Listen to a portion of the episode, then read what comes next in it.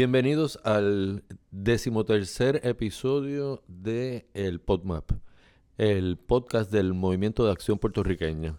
En esta ocasión vamos a tocar un tema que ha estado bien en discusión en estos últimos tiempos eh, y que es básicamente eh, el ger o la, vamos a decir, la raíz de todas las dificultades que enfrenta el pueblo de Puerto Rico hoy y que ha estado enfrentando durante muchos años, eh, que es el tema de la relación política entre Puerto Rico y los Estados Unidos. Eh, el famoso llama, el, el, tan mentado y tan llevado y traído estatus de Puerto Rico, estatus político de Puerto Rico.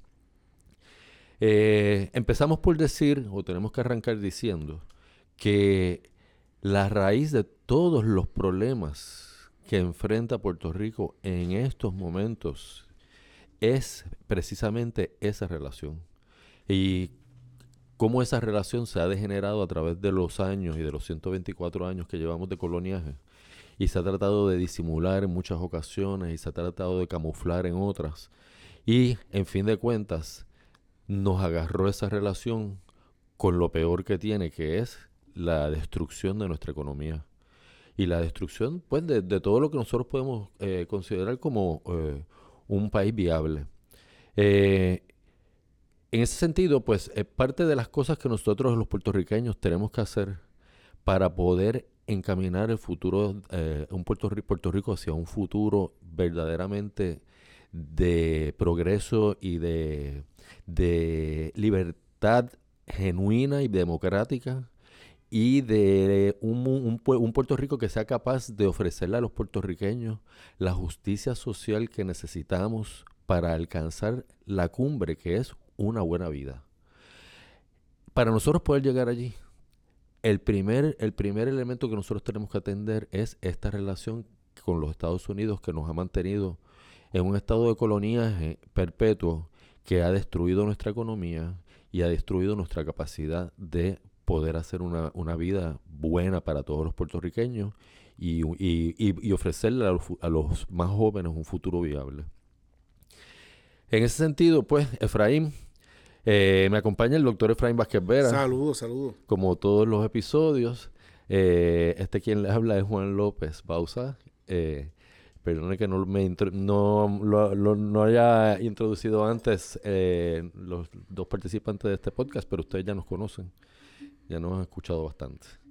Eh, en fin, Efraín, pues, ¿qué te digo? Eh, yo pienso que ahora mismo está el tema del estatus muy, muy en boga y muy eh, en la boca de personas, de todas las personas aquí en Puerto Rico, debido pues al proyecto este que se ha presentado por la representante Anida Velázquez y Alexandra Ocasio y la representante Jennifer González, supuestamente un proyecto de consenso.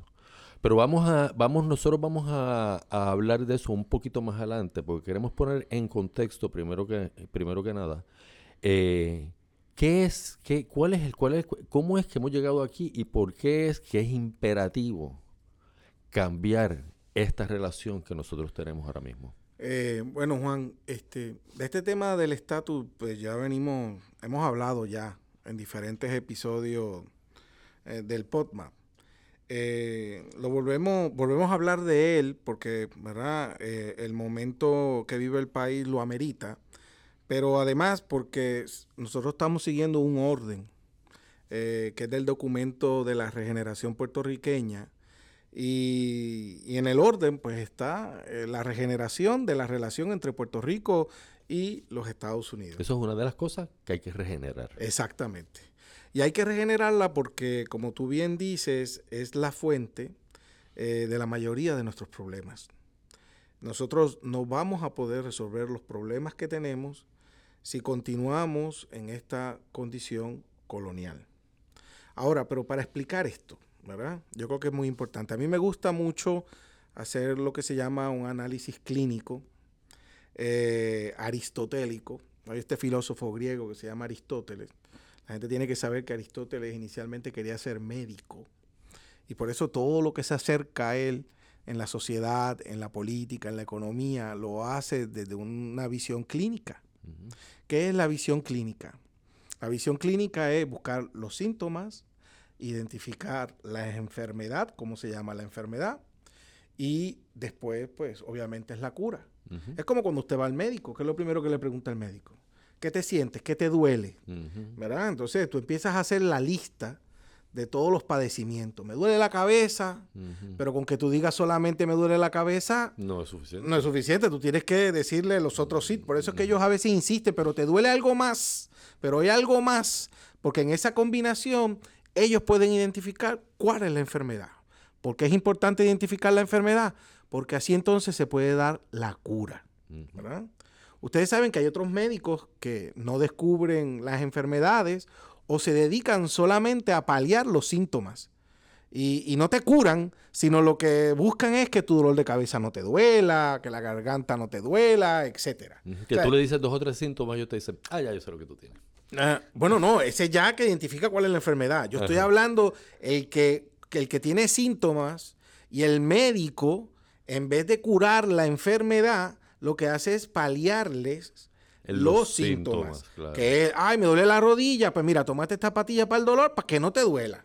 Eso no quiere decir que te está curando la rodilla. Claro. ¿Ok?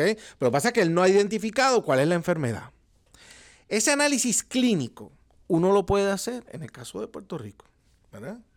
Y yo quiero que ustedes se imaginen ahora el médico y el paciente, ¿no? Entonces, en este caso, el paciente es Puerto Rico. Y lo primero que le pregunta el médico, bueno, primero que el paciente reconoce que está mal y está enfermo. ese es el primer paso. Que, es evidente, ¿no? O sea, es evidente la cantidad de problemas económicos, sociales, etcétera, ¿verdad? Que tiene Puerto Rico. Eh, y, se ha hecho insostenible. Hay veces que las enfermedades se aguantan, ¿verdad? Pero hay otras veces que las enfermedades llegan con el tiempo, se hacen insoportables. Y yo creo que este es el caso de lo que está pasando en Puerto Rico. Entonces quiero que se imaginen esa relación médico-paciente. Y en esa relación médico-paciente, pues Puerto Rico comienza a decir sus síntomas. O sea, yo, la lista puede ser infinita, pero más larga que... es que de verdad, si empezamos a hablar de corrupción, criminalidad, pobreza extrema, pobreza, desigualdad social, el maltrato, el desempleo, o sea, es que no... Destrucción del ambiente. Yo creo, fíjate, porque a Puerto Rico se le acusa mucho de que en Puerto Rico no hay consensos, pero yo creo que en Puerto Rico hay un consenso bien grande sobre los síntomas de la enfermedad que tiene Puerto Rico. O sea, nadie va a negar que esa lista, por más larga que sea, que, sería como infinita, pues eh, que, eso es así, ¿verdad? O sea, nadie te va a decir, mentira, aquí casi no hay corrupción. Mentira, aquí todo el mundo trabaja. Mentira, aquí no hay problemas sociales, no hay problemas económicos. O sea, nadie te va a decir eso. O sea, hay un consenso de los problemas que hay, ¿verdad? Sí, pero, pero entonces, pero sí hay unos que quieren decir, sí, tenemos todos esos problemas, pero esos problemas son nada comparados con los problemas que tienen otros. Claro, claro. Eh, eh, es la cosa esta de que tú reconoces que tienes una enfermedad, ¿verdad? Y te comparas con alguien que tiene una enfermedad terminal que le queda una semana de vida, pues obviamente tú vas a aparecer, ¿verdad? Como una persona, digamos, saludable. Esto es lo mismo, lo que tú me estás diciendo es un ejemplo que yo le pongo mucho a mis alumnos que cuando yo les digo, miren, si ustedes comparan a Puerto Rico con Haití, que en otras palabras es compararse con el más jodido, ¿verdad? Obviamente que Puerto Rico parece que Suiza, claro, ¿tú ves? Pero si tú comparas a Puerto Rico con Suiza, parecemos Haití. Parecemos Haití. claro. ¿Entiendes la cosa? Claro.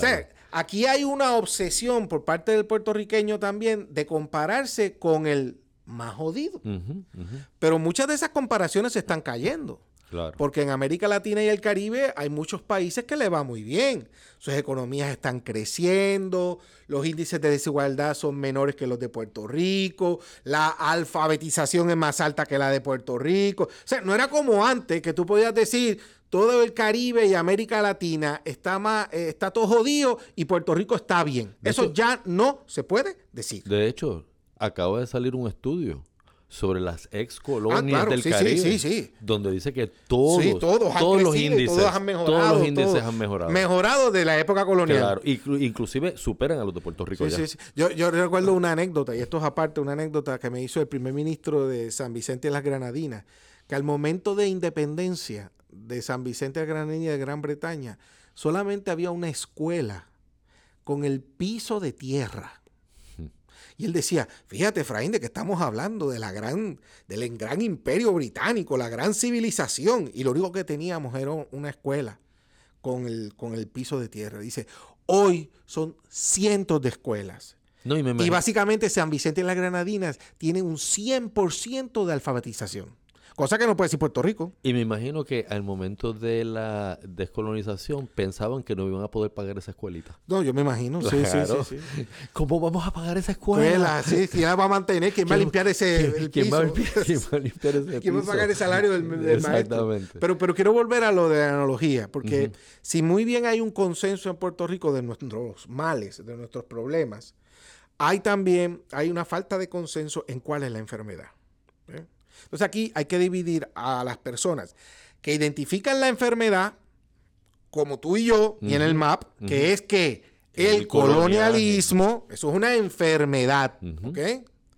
Y otros que no identifican la enfermedad, no quieren aceptar esa realidad y se dedican a los parches y los remiendos de los síntomas. En otras palabras, el médico que no cura la enfermedad y se dedica pues, a quitar el dolor de cabeza, a quitar el dolor del oído, Ujú. etcétera, etcétera. eso es a fuerza de, de, Y eso de- es de pastillas. No, y de- además que es ser enfermo perpetuo. Sí, ¿Tú me entiendes? claro. Porque no se cura la enfermedad. O sea, ahí tenemos dos personas, ¿verdad?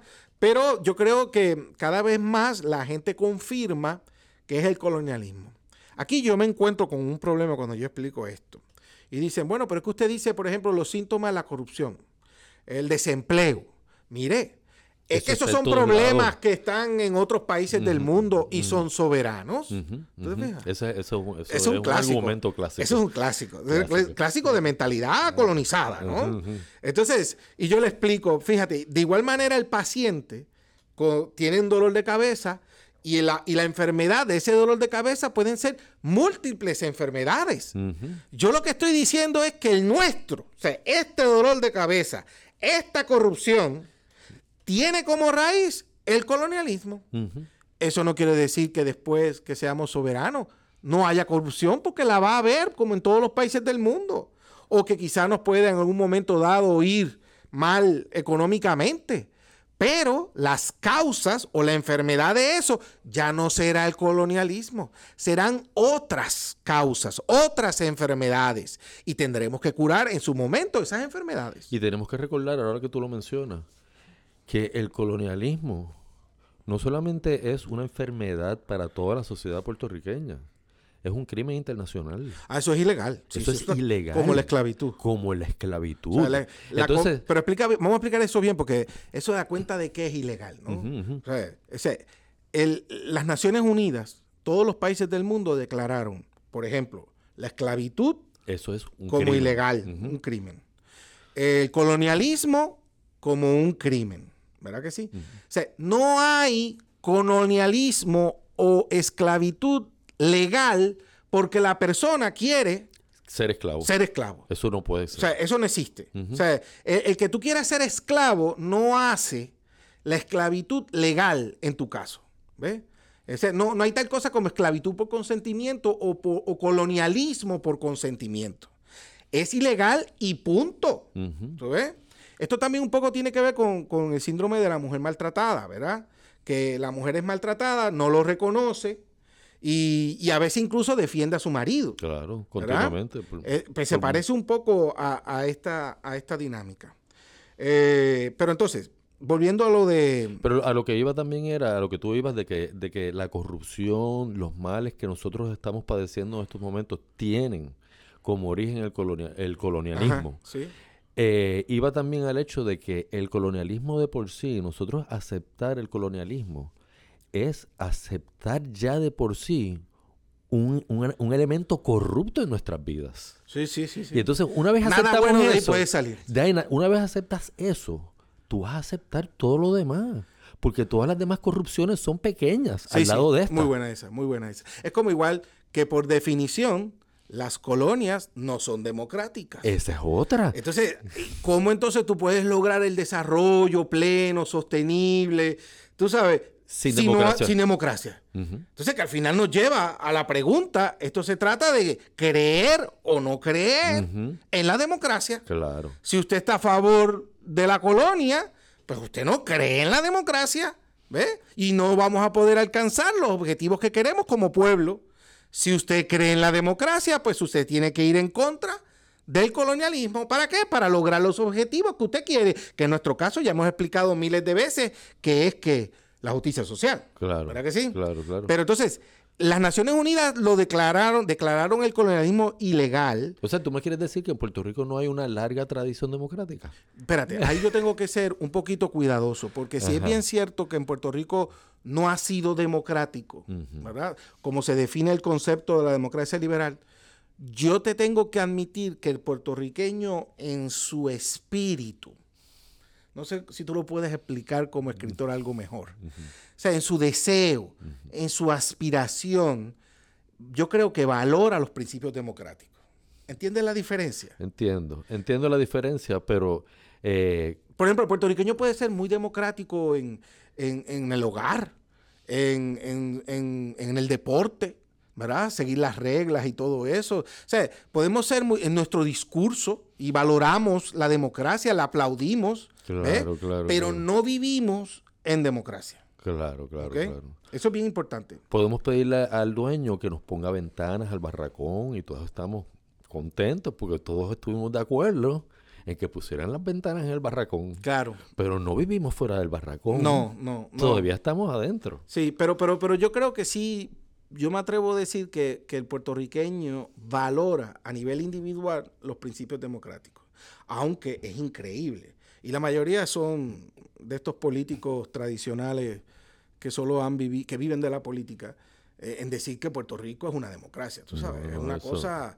Eh, y, y, me asombra a veces cuando veo gente, por ejemplo, del Partido Independentista hablando de la democracia puertorriqueña. Y yo digo, pero, O, por ejemplo, los PNP también, que los veo hablando de la democracia. Y yo, pero si ustedes mismos admiten que es una colonia, pues entonces no es democrático y tal. Sí, es que no, no todavía no. A la mayoría de la gente que veo hablando contundentemente, ¿verdad? Contundentemente que Puerto Rico es una democracia son los del Partido Popular, eh, esos que son colonialistas, que promueven la relación colonial, la defienden, etcétera. Tanto así que le dan que le dan valor democrático si eso fuera lo que el pueblo quisiese. Claro, claro. O sea, si este pueblo vota a favor de la esclavitud para restaurar la esclavitud y el pueblo lo decide, son tan democráticos son que, está, que, están dispuestos. Hay que respetar eso. Están dispuestos a eso. Hay que respetar eso porque el pueblo lo decidió. El pueblo decidió que quería restaurar la, esclavitud, y como valoramos la democracia, pues la esclavitud es democrática y no importa lo que diga el derecho internacional. Una cosa es que también me dicen mucho, ah, pero ese derecho internacional, las leyes internacionales, eso no sirve para nada, porque el que la viola no pasa nada. Bueno, como aquí, Ven acá, hay los asesinatos. ¿Cuántos asesinatos son los que se esclarecen? Dos de cada día. Imagínate tú. Entonces, independientemente se castigue o no al que mató, ¿verdad? Es importante la ley porque es un, es un parámetro entre el bien y el mal. Déjame, Juan, terminar la analogía que yo estaba haciendo del médico. Vayamos, vayamos. Porque si es bien cierto que no hay un consenso en la enfermedad y que hay mucha gente que se dedica a paliar los síntomas, yo creo que cada vez más crece esta noción de que la enfermedad que tiene Puerto Rico se llama el colonialismo. ¿Tú sabes qué paso gigante es eso? Identificar que nuestro mal es el colonialismo. porque hemos identificado la enfermedad. Yo recuerdo cuando yo era joven que la palabra colonia o colonialismo no, eso no se decía. No se mencionaba. No, y incluso hoy en el PPD lo dicen. Digo, los, independentistas siempre. sí, sí, pero en el PPD. Estamos hablando del pueblo en general. Los populares, sí, sí. Sí, no, ahora es normal. Ahora es ¿eh? normal. Excepto alguno que otro de estos dinosaurios que todavía andan viviendo en, en la época del cromañón. Pero bueno, la cosa es que, que ya identificada la enfermedad, pues entonces, ¿cuál es la cura? Y la cura es cuál? La, descolonización. Por lo que el primer paso para nosotros enfrentar los problemas económicos, sociales, políticos del país pasa por qué? Por resolver, por descolonizar. Exacto. Que descolonizar quiere decir que por lograr un lugar democrático. Exactamente. Sin democracia no hay nada. Sin descolonización no hay nada. No hay oportunidad. Y cuando, y cuando pasamos entonces por el proceso de descolonización, el médico nos ofrece solamente dos tratamientos. Nos ofrece un tratamiento con dos vertientes. Pero más nada para descolonizar. ¿Te refieres a qué? A- Me refiero a que, a que el médico nos está ofreciendo que la única, la el único tratamiento para curar la descolonización es la soberanía. Ah, claro, estamos claros en eso. Lo que pasa es que según el derecho internacional público hay una tercera. Lo que yo- y yo entiendo por qué tú no la mencionas. Y es porque no existe como alternativa para Puerto Rico. Exactamente. Ya entendí, ya entendí. ya. Pero, pero, pero hay que Hay que aclarar. llegar, hay que llegar ahí. hay que aclarar que para esta enfermedad que se llama el colonialismo, el derecho internacional público, o sea, las leyes del mundo que sirven de parámetro entre el bien y el mal entre todos los países, dice que es, no le dicen estadidad No, no, anexión, le dicen integración, la independencia y la libre asociación. Sí, sí, salte, salte, salte ese pasito. No, lo que pasa es que Es yo que- es que entiendo. yo- es que para mí Es que es- como ya es evidente. es evidente, Que pues. no está disponible la Mm. anexión, pues Mm. uno un poco la, la- la tira para el lado, ¿no? Este, entonces, esa, esa- esa es la cura. ¿eh? ¿Qué pasa? Hay gente que cuando le dicen la cura, pues dicen que vamos por encima. A lo que haya que hacer, doctor. Me doy el, aunque duela el tratamiento, aunque sea difícil, aunque me quede en una cama prostrado de Sí, seis meses. Pero esto a mí no me va a matar. Pero esto no me va a matar a mí, porque de eso estamos hablando. O sea, aquí es de vida o muerte en el sentido de viabilidad o no viabilidad de un país. Claro, claro, De claro. que nuestros hijos y nuestros nietos se queden en este país, que nosotros podamos envejecer, Ujú, ¿verdad? Con ellos aquí en la casa. De eso es lo que se De trata. lo que se trata, básicamente. Entonces, eh, pero siempre tú sabes que está el tímido. Quiere una segunda opinión. Mm. que, que aunque le confirmen que la enfermedad es el colonialismo, ¿qué ocurre? Quiero una tercera opinión. quiere una tercera, o empieza tímidamente, ¿verdad? A dar esos pasos, ¿verdad? Sé que tengo que hacerlo, pero déjame primero terminar estas cosas que tengo pendientes, eh, voy a ver si investigo más, etcétera. O sea, lo que quiero decir... Y doctor, ¿no me puede dar una cosita mi- mientras tanto, mientras tanto para yo poder... Para lo que yo brego con esto, pues hacer un parche, un remiendo y tal. Y el médico sigue siendo contundente. Tienes que descolonizar. Porque si no te vas a morir. Y, y los que nos están escuchando, yo estoy seguro que cuando nos, cuando verán, nos, están, nos oyen, pues ya se están imaginando nombres de quién representa cada uno de estos individuos, ¿no? Claro, claro. Eh, pero nosotros, pues obviamente, como lo que queremos es resolver de una vez y por todas eh, esta situación, no porque, no es porque por patriotismo solamente, no por, por- por- porque nos da la gana, no sé, es por una razón sencilla de poder crear las condiciones en este país para poder lograr la justicia social. O sea, yo creo que esto hemos sido bien enfáticos nosotros y es muy importante que el objetivo para nosotros eh, no es la descolonización. La no. descolonización es el primer paso para lograr El la objetivo. justicia social, que es el objetivo. Que entre medio de la descolonización y la justicia social hay un montón de cosas que hay que hacer. Es- son precisamente las razones por las cuales tenemos que descolonizar. ¿A qué me refiero? Regenerar el sistema judicial, regenerar el sistema eh, de la Organización Político-Territorial de Puerto Rico, eh, eh, regenerar la legislatura, el Poder Ejecutivo. O sea, Todos los puntos de la regeneración puertorriqueña son los que están ahí entre medio. Por eso, o sea, el estatus es para qué? Para cambiar este país y para hacer las cosas modernas, sencillas, efectivas. Cambiar todo en un sopetón en una nueva constitución. Pero quiero volver antes de que cerremos al médico. Entonces el médico le dice, tienes que descolonizar para que te vayas a curar. Y después de, que de que de- de- descolonices, yo tengo para ti tres tratamientos posibles para poder tratar tu enfermedad, que es el proceso para poder descolonizarte. Sin embargo, uno de estos tratamientos es está en Rusia.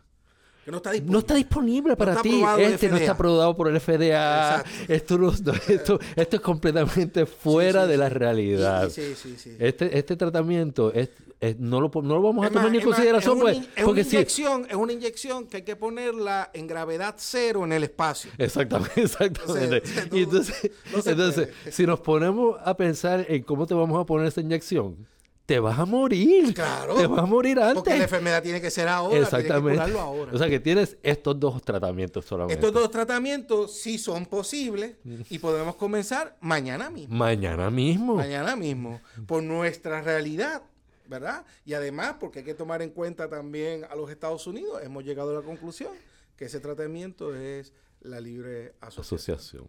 Y eh, ahí vamos a ponerle fin a este episodio. Pero tenemos que hacer otro, porque Porque, sigue- que sí, no, vamos a ponerle fin a este episodio y lo vamos a dejar precisamente en eso último que tú dijiste, que es cómo es que nosotros hemos llegado a la conclusión de que de los dos tratamientos disponibles eh, que nos presenta el médico, uno de ellos realmente es el que nos puede servir para solucionar esto de la manera más rápida. En otras palabras, Y está más en la eficaz. farmacia de la esquina y es barato. Y está bien barato. Mientras que el otro está al otro lado, al otro lado del país. Sí. Y sí. yo sé, yo sé que yo. Y es más caro. Y es más caro. Y ciertamente, yo siempre he estado disponible a, a cruzar el país para buscar el otro. el otro tratamiento. Eso no, sin duda alguna. Pero creo que para nosotros la emergencia es tal que yo no tengo fuerzas para llegar Hay que allá. cruzar- cruzar Hay que cruzar hasta la calle La para calle, llegar allí al de la, a la, a farmacia de la que, esquina. Además que es algo innovador, es algo nuevo. También, Tú sabes, no es muy común, ¿verdad? Pues es algo especial, es algo especial, vamos a decirlo así. Y nos estamos refiriendo a la libre A asociación. la libre asociación. Bueno, pues eh, este ponemos fin a este episodio. Nos vemos en el próximo. Muchas gracias.